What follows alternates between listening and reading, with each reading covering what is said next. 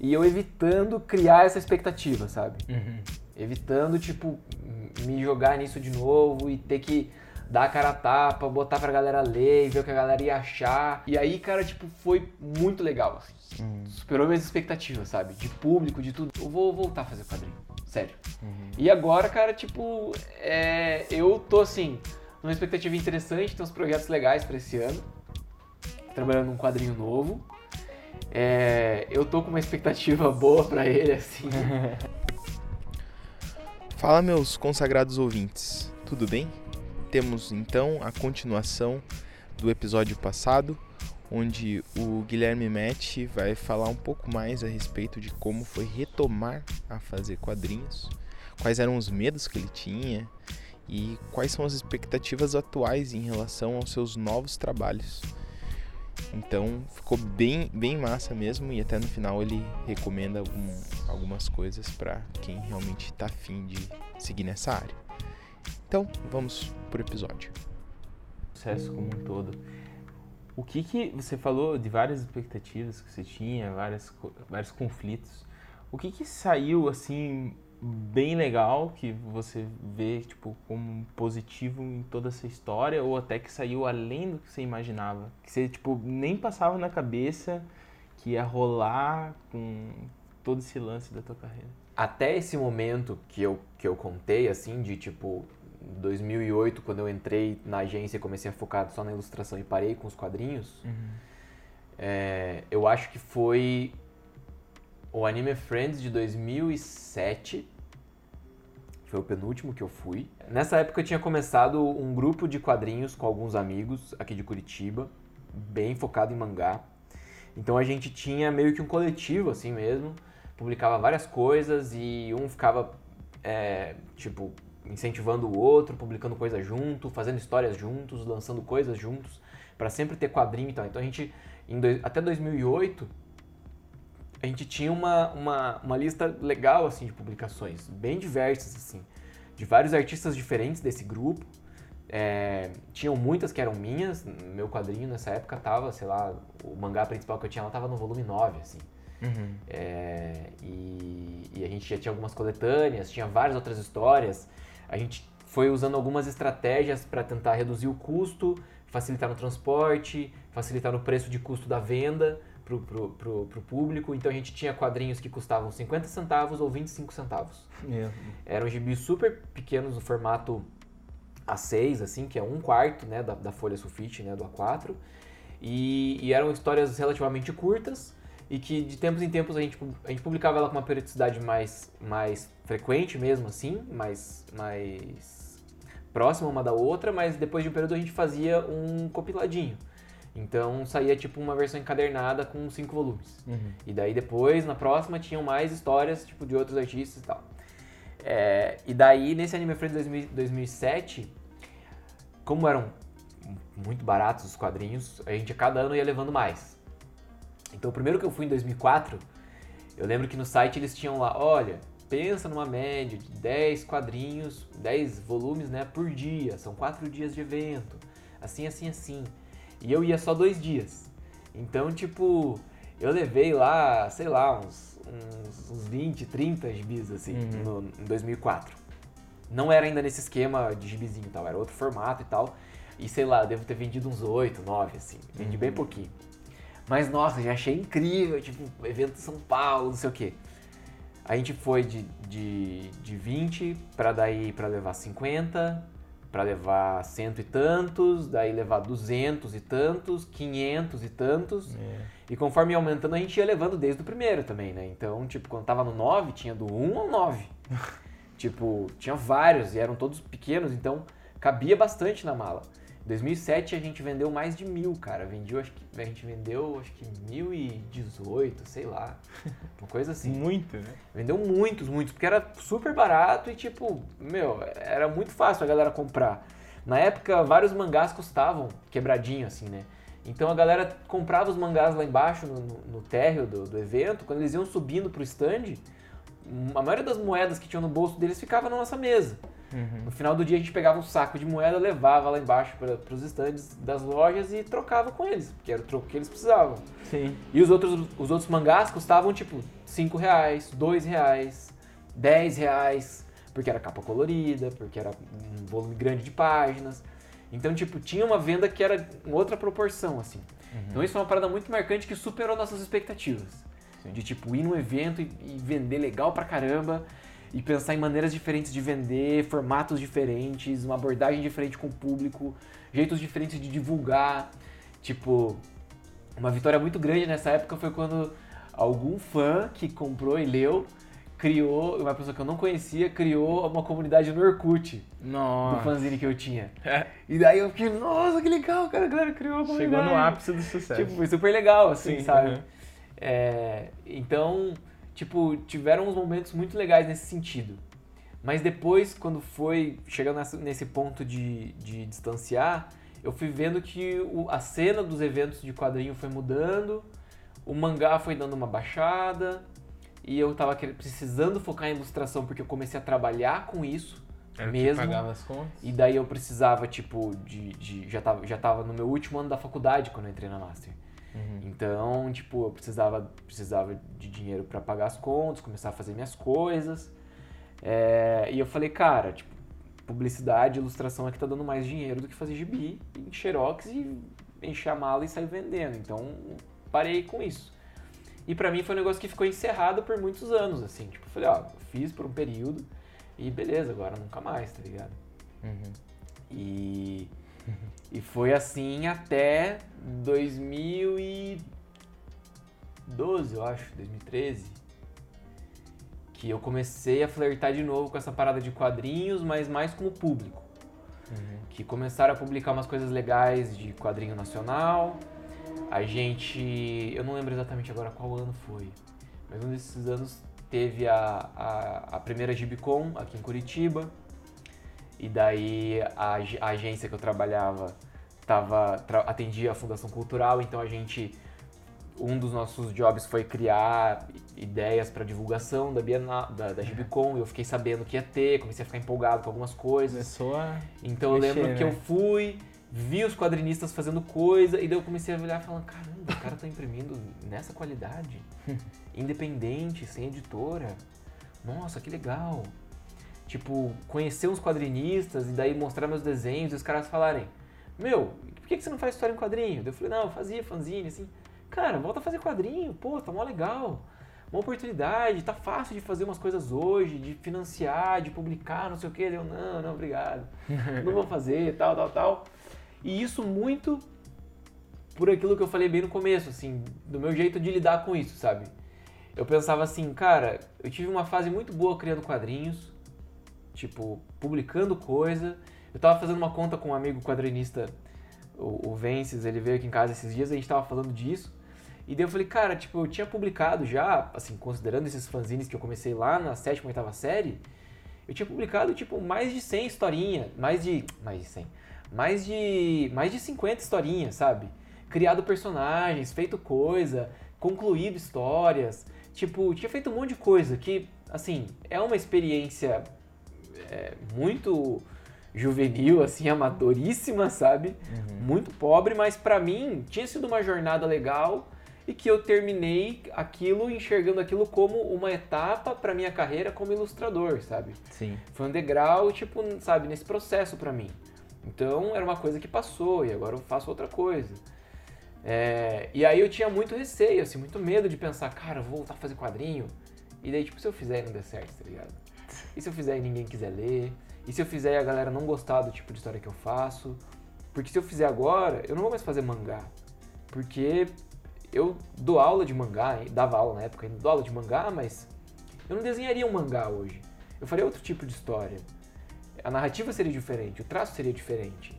Como será que eu usaria isso, sabe? Então, lidar com isso pra mim sempre foi muito estranho, assim, de tipo, não, cara, obrigado, acho que eu não vou fazer e tal. E várias pessoas enchendo o saco, assim, cara, faz um quadrinho, nossa, ia ser muito legal, não sei o que, não sei o que, não sei o que. E eu evitando criar essa expectativa, sabe? Uhum. Evitando, tipo, me jogar nisso de novo e ter que dar a cara a tapa, botar pra galera ler e ver o que a galera ia achar. e ver o que outros quadrinistas iam achar, uhum. e ver crítica dos outros caras. Mas aí agora, tipo, eu também já era um ilustrador que trabalhava profissionalmente há anos com essa parada, tipo, e, e, como assim eu vou submeter meu desenho de novo a esse, esse tipo de avaliação? Uhum. E tipo, todo esse receio, sabe? Sim, com certeza. Mas aí. Imagina.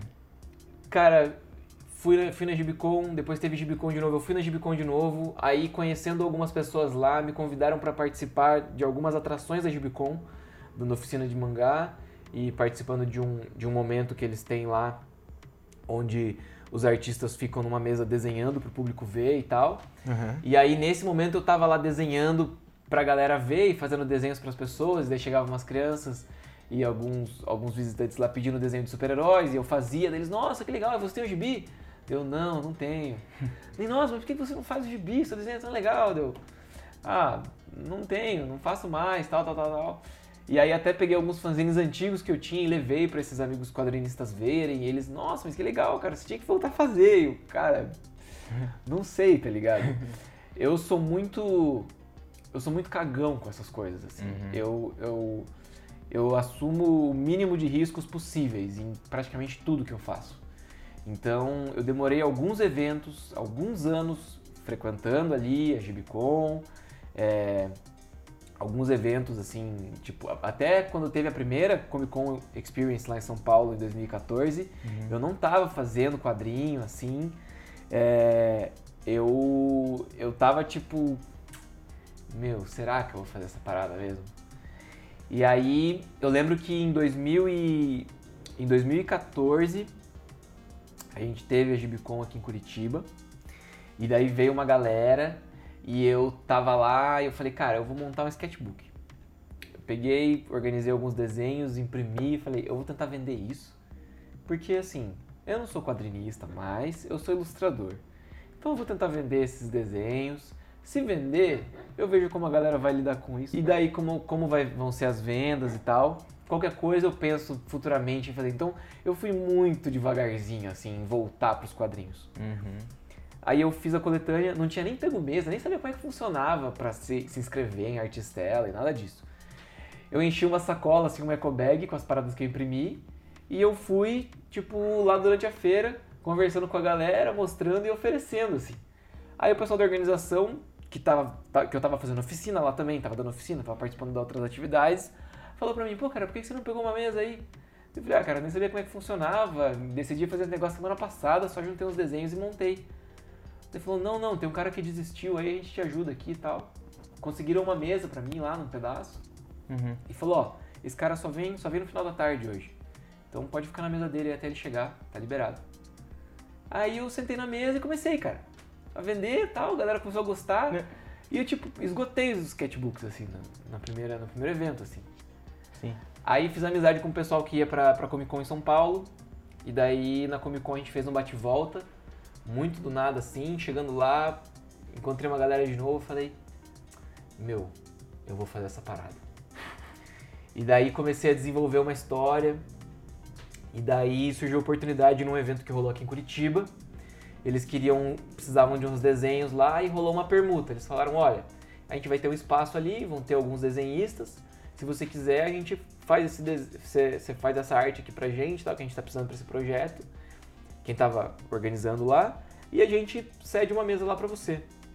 Daí eu calculei e falei, ah, mais ou menos o valor, falei a pergunta, beleza, sem risco, né? Tipo, whatever. Eles falaram, só que é uma área que a gente está pensando em quadrinhos, então se você tiver um quadrinho, você pode levar lá e vender, deu. Falei, cara, quer saber, maluco? É um evento que não sei se vai ter muita perspectiva, assim. Eu vou fazer. Aí em 10 dias eu fiz uma história. O Rocksling 1. 10 dias assim, de pegar o celular, começar a digitar as primeiras coisas da, da ideia, uhum. passar tudo tipo a limpo, começar a rabiscar, fazer os quadros, balões, não sei o que, não sei o que, colocar a aplicação de preenchimento ali com cinza e tal, fazer toda a arte final, o projeto, criar a identidade da parada, definir como ia ser, fazer o projeto lá com a impressão, orçar, imprimir. Imprimir acho que, sei lá, 200 cópias assim. Aí, falei, mano, vou lá e no site os caras estavam divulgando o evento como se fosse uma parada assim, local, nível Curitiba, né? Mas assim, tipo, tipo Gibicon, assim, Bienal de. Quadrinhos, né? Tipo, nossa, público, não sei o que, não sei o que. E aí era tudo banco de imagem, as paradas, os caras nunca tinham feito evento daquele tamanho. Foi um fiasco o evento, eu vendi tipo dois, tá ligado? Mas foi o gatilho que eu precisava pra falar assim, meu, você vai voltar a fazer, tá ligado? Uhum. Você vai voltar a fazer quadrinho. E aí, naquele ano eu me inscrevi pra, pra Arte Externa da Comic Con, 2015. Então, em março teve esse evento aqui, eu fiz esse, esse quadrinho, me inscrevi pra Comic Con, prometi que ia fazer mais um naquele ano, e a gente também publicou a Samurai. Uma das pessoas que eu falei que tava me enchendo muito o saco pra voltar a desenhar era a Mili. A Mili, a Mili Silva é uma amiga de muitos anos, da época lá de Anime Friends e, e, e Matsuri aqui em Curitiba.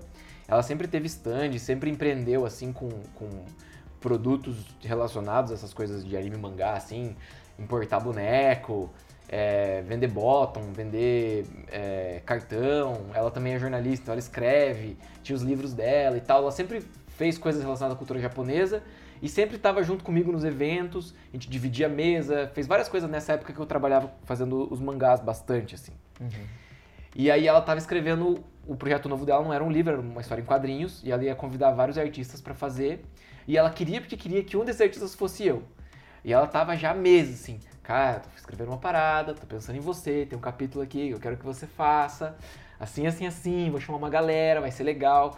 E eu tava, cara, eu não sou mais quadrinista, eu não faço mais essas coisas. Ela falou, não, vou te mandar, dá uma olhada, pensa aí. Daí ela me mandou, daí eu li. Daí era uma história de samurai, a minha parte era só cena de batalha, assim, daí eu... Filha da mãe, tá legal mesmo esse negócio. Eu falei, cara, beleza, Mili, eu vou fazer. E aí, tipo, se você estiver ouvindo, muito obrigado também, Mili. É, e aí fiz a Samurai, fiz o meu capítulo lá, então em 2015 a gente, tipo assim, levou a Samurai, lançou a Samurai lá com esses outros artistas. Foi onde eu, inclusive, conheci vários desses artistas. O, o Vences, que eu falei que veio aqui em casa, eu conheci ele por causa da Samurai, porque ele era um dos artistas que estava lá também. Levei meus quadrinhos lá pra Comic Con, levei uns sketchbooks novos e beleza, vamos fazer essa parada. E aí, cara, tipo, foi muito legal, assim. Superou minhas expectativas, sabe? De público, de tudo. E eu, caramba, que massa. E a galera começou a ler, começou a gostar, daí eu, nossa, velho, a galera, tipo, tá achando massa mesmo os quadrinhos, sabe? Uhum. E, e eu já tinha vendido algumas coisas online também, a gente abriu uma, uma lojinha para os pedidos e daí tava- o- muitos dos que eu não vendi, porque fiquei com aquelas coisas encargadas desde março, tava vendendo pelo correio. E cara, depois, de, depois disso, 2014, é, 2015, na Comic Con, eu falei, cara, acho que eu vou voltar a fazer quadrinho de vez então. Levei meu quadrinho pros caras que tinham me incentivado e me cobrado lá na Gibicon e na outra Comic Con anterior.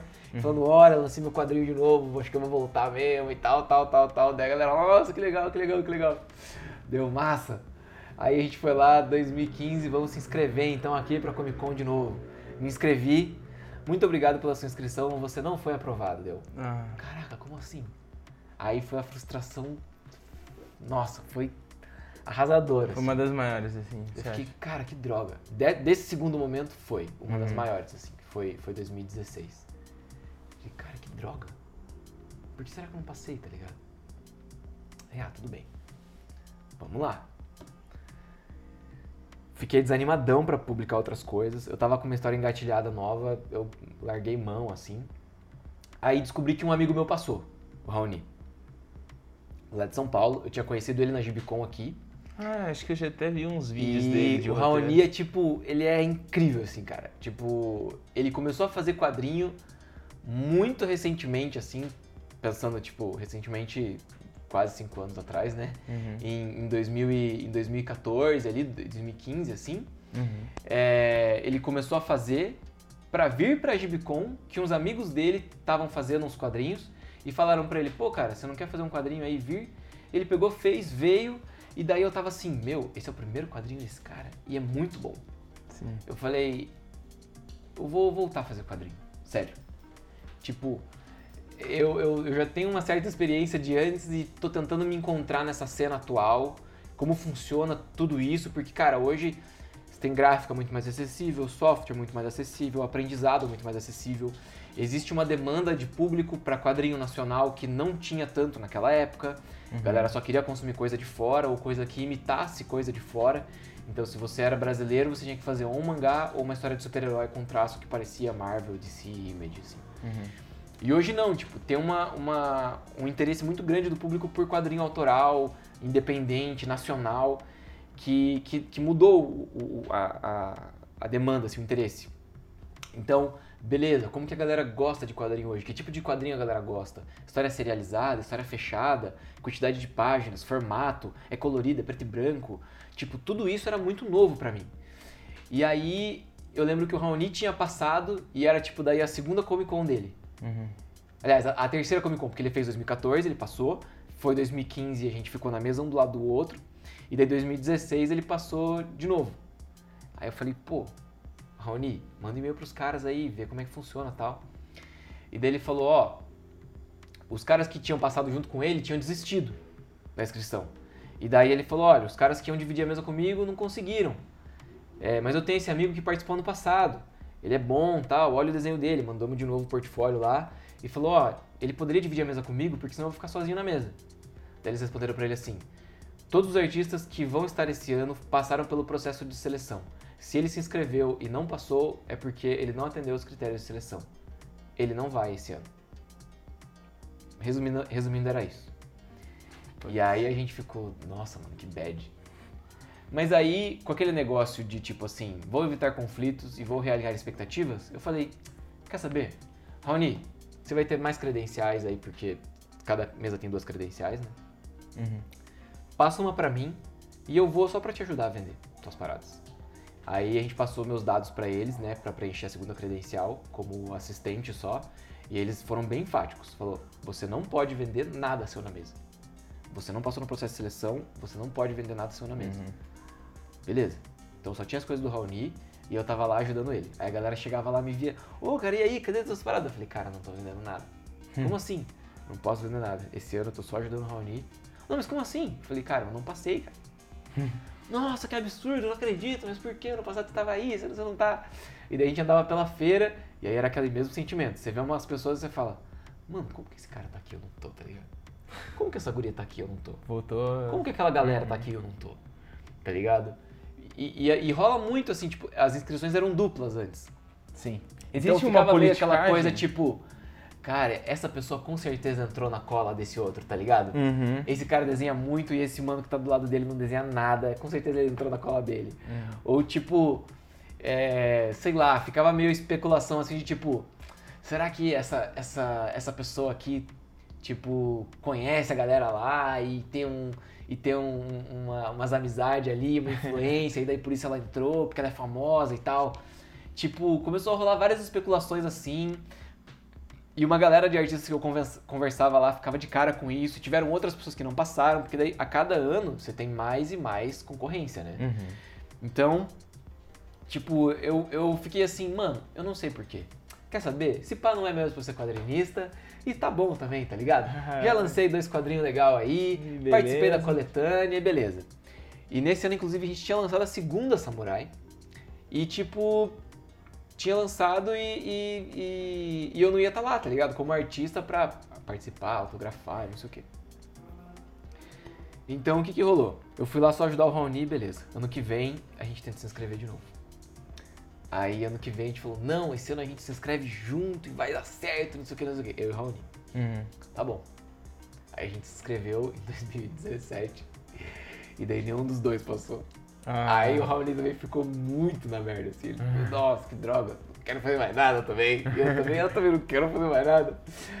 Daí a gente foi de novo na Comic Con, mas aí só pra passear, ver nossos amigos e tal. E assim, a gente, a, a, a HB, minha esposa, ela participa de tudo isso, assim. Ela participa da produção com a gente, ela participa da, da, da parte de diagramação, o projeto gráfico da, das, das HQs é todo dela. Ela é super envolvida com tudo, assim. Então, todos esses projetos que eu tô falando, ela, ela acompanha e realmente é, é quase coautora, assim. O conteúdo das histórias é meu, mas, tipo, ela é muito envolvida. Então, quando tem evento, ela vai, ela tá junto, ela vende. Esse evento que a gente foi ajudar o Raoni, ela foi junto ajudar a vender as coisas do Raoni. Nesse ano que a gente foi passear, ela foi junto com a gente passear. Uhum. E aí a gente passeava lá e a galera, pô, vocês não passaram, como assim? A gente, é, não passou, que merda, não sei o que, não sei o que. Tipo, foi uma frustração grande, assim, ainda pensando assim, cara, será que isso aí é pra nós mesmo? Uhum. E aí desmotiva muito a continuar escrevendo, porque é um dos maiores eventos de saída, assim, de contato com o público. Então eu pensava, cara, pra que, que eu vou escrever se eu não consigo chegar lá e entregar para as pessoas, saber o que elas acharam da história, conversar com elas, explicar o meu processo, por que, que eu criei isso e como que é e tal. Uhum. Tipo, eu falava, cara, não preciso fazer, tá ligado? Ah, porque você faz um webcomic. Eu falava, velho, não, tá ligado? Tipo, não é esse tipo de coisa que eu gosto. Eu gosto de fazer o papel, ter o gibi, a revista, produzir, levar a pessoa ler, ver, folhear o negócio.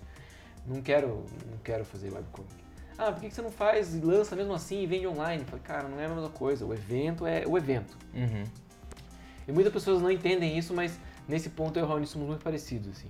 Então ele também tava assim, cara, se não tiver evento, não tenho vontade de fazer as paradas. Mas aí em 2018 a gente se inscreveu de novo, com uma outra abordagem, um outro, um outro perfil de, de lançamento, assim, de divulgação e, e de, e de é, formato da inscrição, da maneira que a gente estava preenchendo o formulário de inscrição, da maneira que a gente estava submetendo os trabalhos, e daí a gente passou. Ah, E daí a gente falou, cara, que massa. Aí a gente passou, daí levei quadrinho novo, daí fiz coisa, daí fiz um monte de coisa.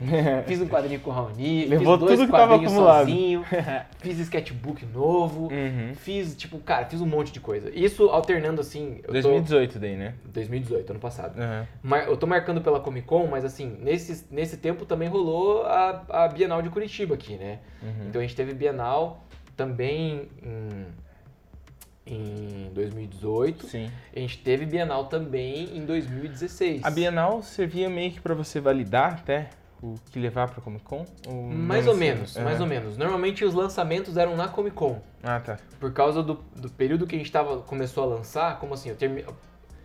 O primeiro que eu fiz foi em março. E naquele ano não teve Bienal, Tá. em 2015. Uhum. Aí em dezembro eu lancei outro. Quando chegou a Bienal de 2016, eu não ia fazer um quadrinho novo. Uhum. Claro. É. Então, tipo, porque a galera aqui de Curitiba, que não tava na Comic Con, não tinha lido ainda os dois que eu tinha levado. Hum. Porque o primeiro que eu lancei não tinha tido Bienal também entre ele. Uhum. Porque ele tinha sido no começo do ano num outro evento. Aqui em Curitiba, mas num outro evento que não vendeu nenhum. Então, é, pra Bienal daquele ano, os dois de 2015 eram novos, em 2016. Uhum. Aí o que a gente lançou é, depois, na Bienal em 2018, tipo, pra eles também era meio novo, porque tinha os materiais que eles ainda não conheciam, tinha algumas coisas que a gente. Eu fiz uma, uma pré-tiragem de um dos lançamentos da Comic Con 2018, eu fiz na Bienal. Fiz uma edição limitada de um quadrinho que eu ia lançar oficialmente lá na, na, na Comic Con. Fiz até numa outra impressão, num outro rolê. Tinha alguns materiais exclusivos que a gente lançou na Bienal aqui. Mas esse quadrinho especificamente, que foi o terceiro volume do Rocksling, eu pré-lancei ele na, na Bienal. Mas eu ainda tinha mais dois quadrinhos novos pra Comic Con, Uhum. Sim, que foram feitos depois da Bienal ainda. Uhum. Entre a Bienal e a Comic Con, fiz dois quadrinhos. sim. Nossa. E, e daí esse Isso ano- tudo trabalhando ainda na, na trabalhando na gente. agência, trabalhando na agência. Trabalhando na agência, daí tipo de madrugada às vezes vinha fazer aqui, ou entre um job e outro lá na agência, pegava e, e rabiscava uma parada e tal. Uhum. É, mas tudo, tudo nesse esquema, assim, vida dupla. É, e aí, cara, quando chegou esse ano, a gente fez inscrição e passou de novo. Então a gente meio que seguiu o- o- o- a proposta que a gente usou na inscrição ano passado, melhorou ela, diversificou Sim. algumas coisas e funcionou. E a gente, cara, eu acho que o problema não era necessariamente a maneira que o trabalho era avaliado ou o critério dos caras ou como funcionava lá Mas era tal a forma então. era a forma que a gente estava se apresentando e a Uhum. forma que a gente estava, a postura que a gente tinha como artista nisso. E assim, eu confesso que eu quis fazer um esforço também de conhecer mais artistas. Uhum. Mesmo nesses anos que eu não fui aceito, eu fiz questão de ir lá. É, eu não estava vendendo as coisas na mesa, mas eu levei quadrinhos meus, levei desenhos meus, dei de presente para alguns artistas, fiz contato com outros, com outros caras. Uhum. É, mostrei, entreguei pra galera de editora, entreguei pra galera de, de blog, de sites que fazem review de quadrinhos. É, inclusive saíram alguns reviews e vídeos de reviews de quadrinhos. Um dos que foi mais legais, assim, que deu uma repercussão legal pra mim foi no, no canal do, do Load Comics. É, até um abraço aí, Load. Tipo, É, e, e, isso deu uma projeção legal, assim, de tipo, ver que é, não era só também eu chegar lá e querer que o evento resolvesse a parada para mim, uhum. mas eu precisava, tipo, trabalhar de outras formas e pensar em como abordar isso, como me posturar sobre isso como artista, assim, claro. assim, como quadrinista. Uhum. É, e daí rolou uma parada que superou muito minhas expectativas. Uhum. Que no final do ano passado, final de 2018, rolou uma das maiores exposições de quadrinho, sei lá, do mundo, assim. Aqui em Curitiba, aqui, em São, aqui no Brasil, em São Paulo, é, com curadoria do Ivan, que é o cara que é o responsável pela curadoria também da, da arte externa da Comic Con. Hum. Ele é um dos hum. organizadores da Comic Con. Uhum. E ele é, é, um dos, dos curadores também da Quero Escuro, que é uma agência que faz toda a a, a, intermediação ali entre artistas brasileiros e editoras grandes lá fora. Então o trabalho dele é avaliar portfólio, ver o cara que faz quadrinho, ele é um cara super entendido, super qualificado para isso, assim. É, então era, era uma, uma exposição que tinha um, um, um, um critério muito, muito sério, assim.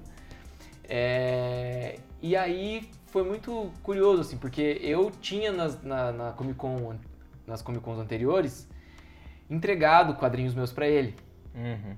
É, de presente, para ele conhecer meu trabalho e, tipo, para agradecer pela oportunidade de estar tá lá e etc. E até nos anos que eu não fui, os quadrinhos que eu, que eu tinha lançado, eu levava para ele de presente, entregava, pedia para deixar lá no stand para deixar entregarem para ele e tal. E beleza, e nunca tive um retorno dele assim, tipo, ah, parabéns, é muito bom, não sei o que, não sei o que. Mas eu entreguei, tá ligado? E aí, cara, um dia eu tô aqui, acabou que eu fui para São Paulo na época que tava a exposição em cartaz lá, que quando teve a Comic Con, a exposição tava lá no MIS, uhum. mas eu não visitei a exposição, vacilei, não, não, não pensei nisso depois, fiquei sabendo que tava rolando a exposição depois que eu tinha voltado já para Curitiba, e fiquei de ver a exposição, de ver a exposição, e ah, acho que não vai dar pra ver, beleza. Daqui a pouco uma, uma, veio alguém me marcou nos stories, e daí era uma amiga dos Estados Unidos, que tá morando nos Estados Unidos, que tinha vindo para São Paulo de férias, e ela falou, ah, vou no museu e daí lá no museu ela encontrou o Rocksling lá na exposição. Aí ela marcou lá, ó, oh, tô aqui na exposição de quadrinhos do MIS em São Paulo, não sei o que, e achei o quadrinho do meu amigo, Guilherme Matt, não sei o que, que era um quadrinho que eu tinha dado de presente para ela da outra vez que ela tinha vindo pro Brasil. E daí eu falei, meu Deus, o Rocksling tá na exposição. Eu preciso lá ver isso, cara. e assim, foi um misto de tipo assim, caramba, o cara não me aprovou na Comic Con e botou meu gibi lá, tá ligado? e aí, tipo. E depois eu fiquei, mano, que pira. Só que aí depois eu me liguei e falei, não, cara, tipo. Tava fazendo a curadoria da parada. Esse ano eu passei na Comic Con. Talvez ele tenha lembrado do meu trabalho, visto o que eu tava fazendo. Sim. Na hora que ele viu meu portfólio, ele lembrou. Eu não sei se aconteceu isso, eu nunca conversei com ele uhum. sobre isso, assim. Claro.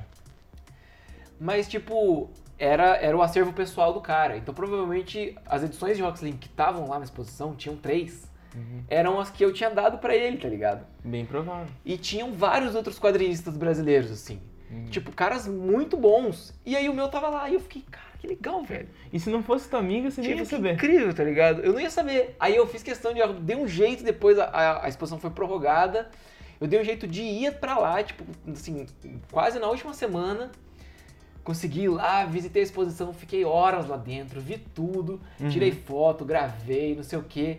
Fiquei super feliz com isso, assim, tipo, muito realizado mesmo, assim. Foi uma parada que eu realmente não esperava que fosse rolar.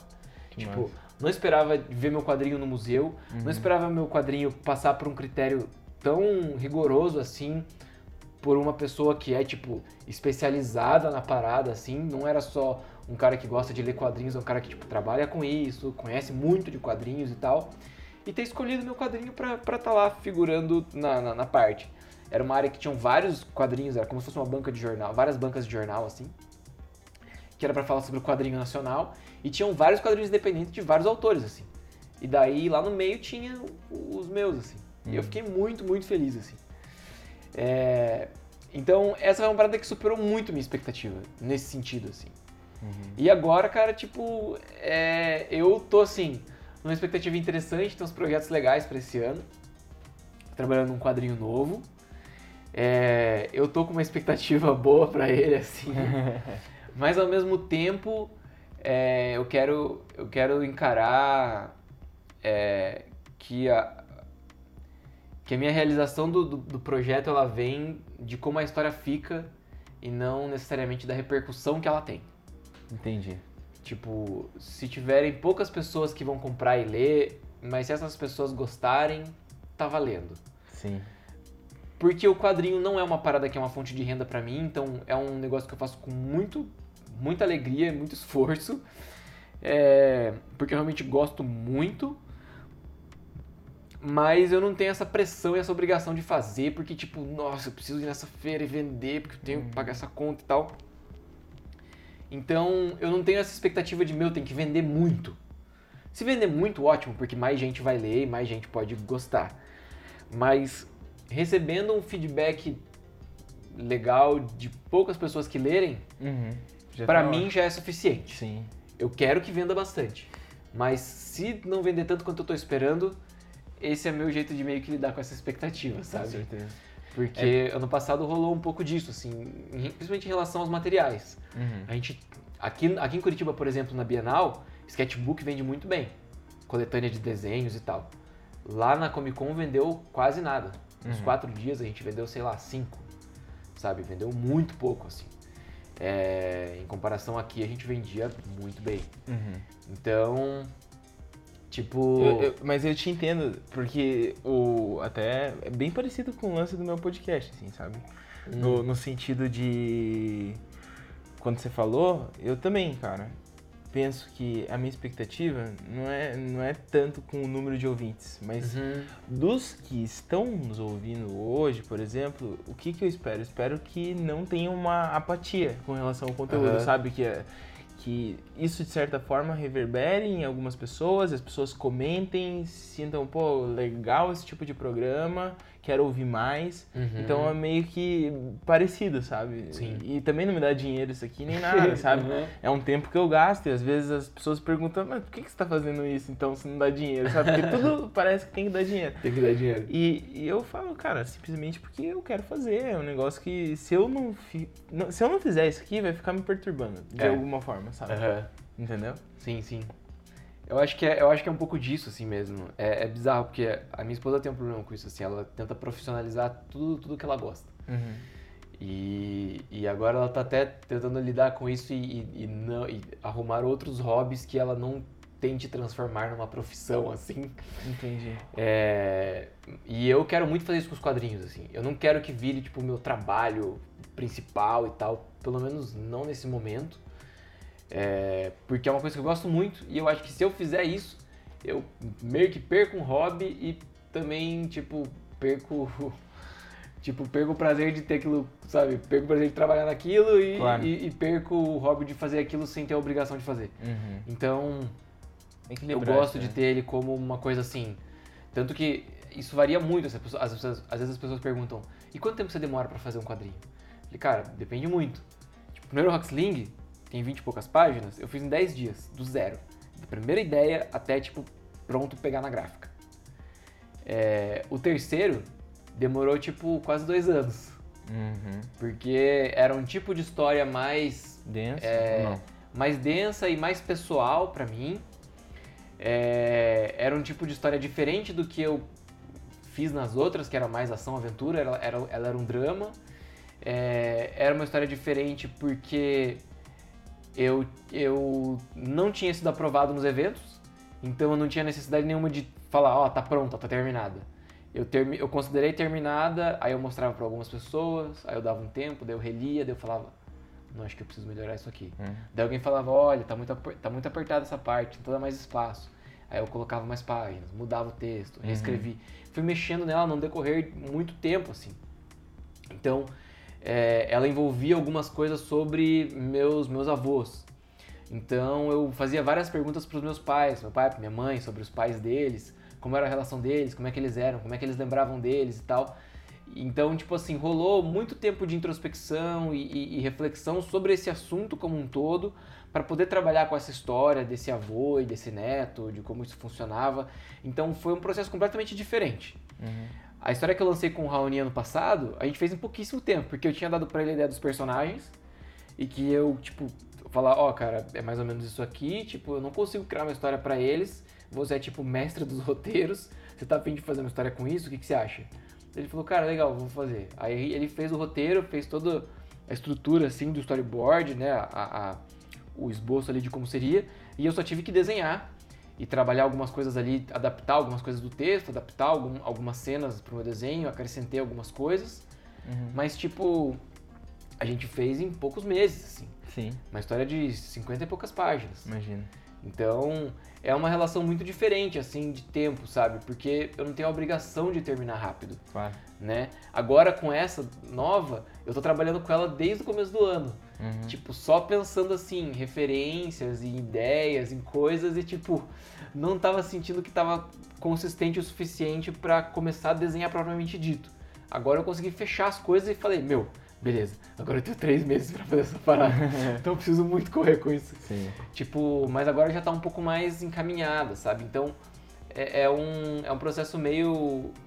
É bem peculiar, assim, porque cada projeto é diferente para mim.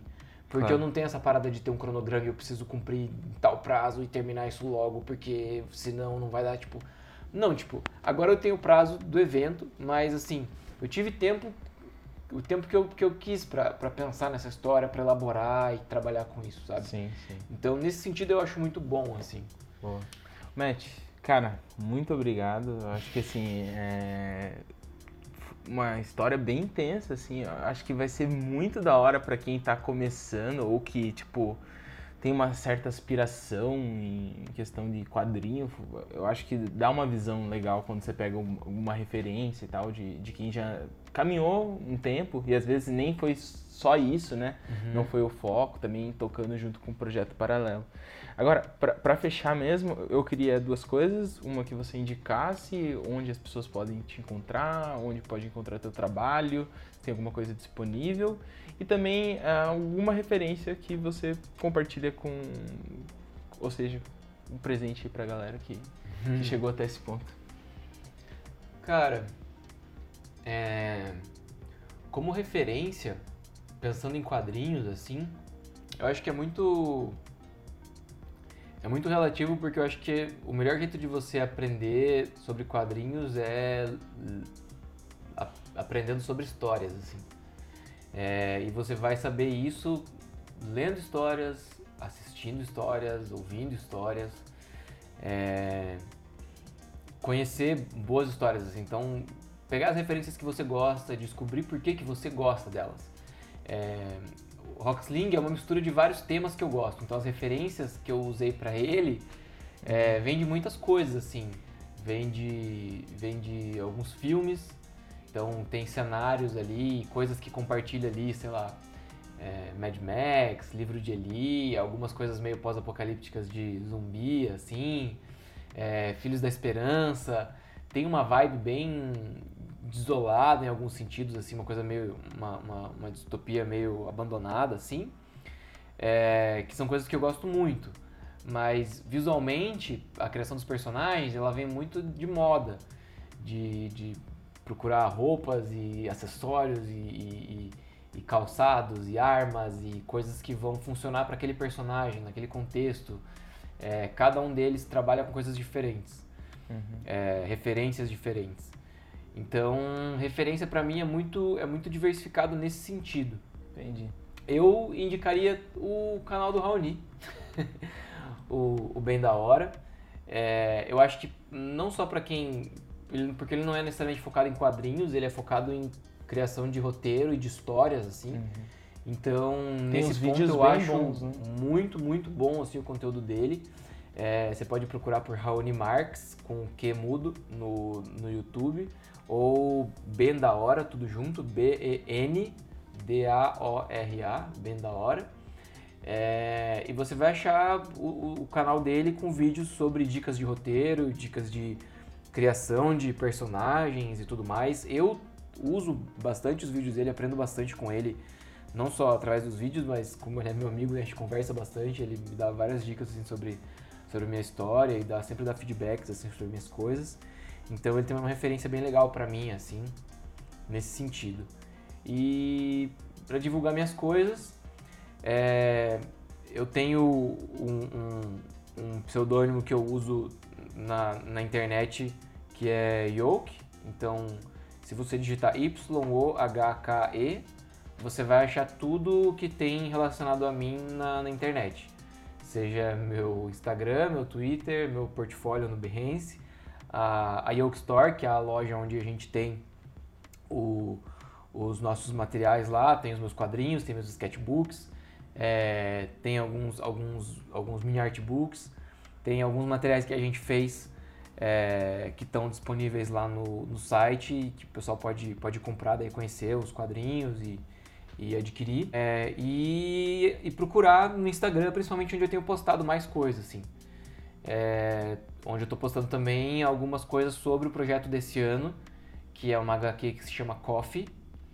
É, é, um, é uma história em quadrinho que envolve alguns elementos do, do, do café, uma aventura, uma, uma ficção assim.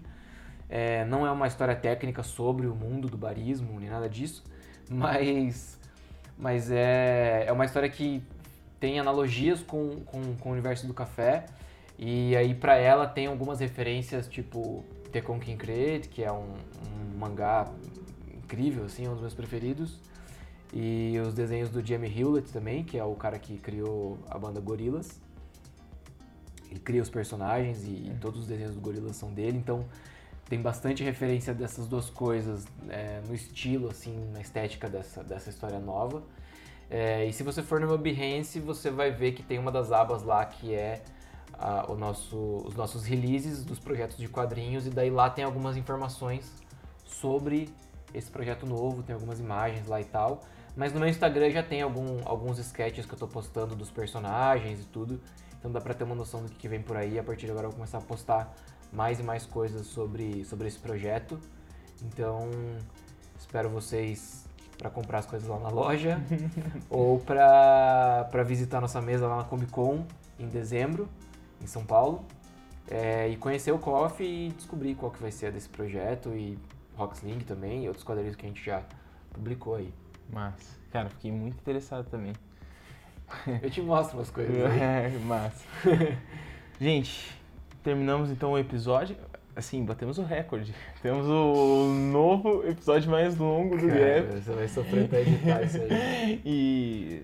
Ah, nem vou sofrer tanto assim, foi, foi bem massa. Vou dar uma dica pra vocês, eu falo meio rápido, mas coloca lá na, na velocidade 1.5, 1.8, sei lá. E é isso aí.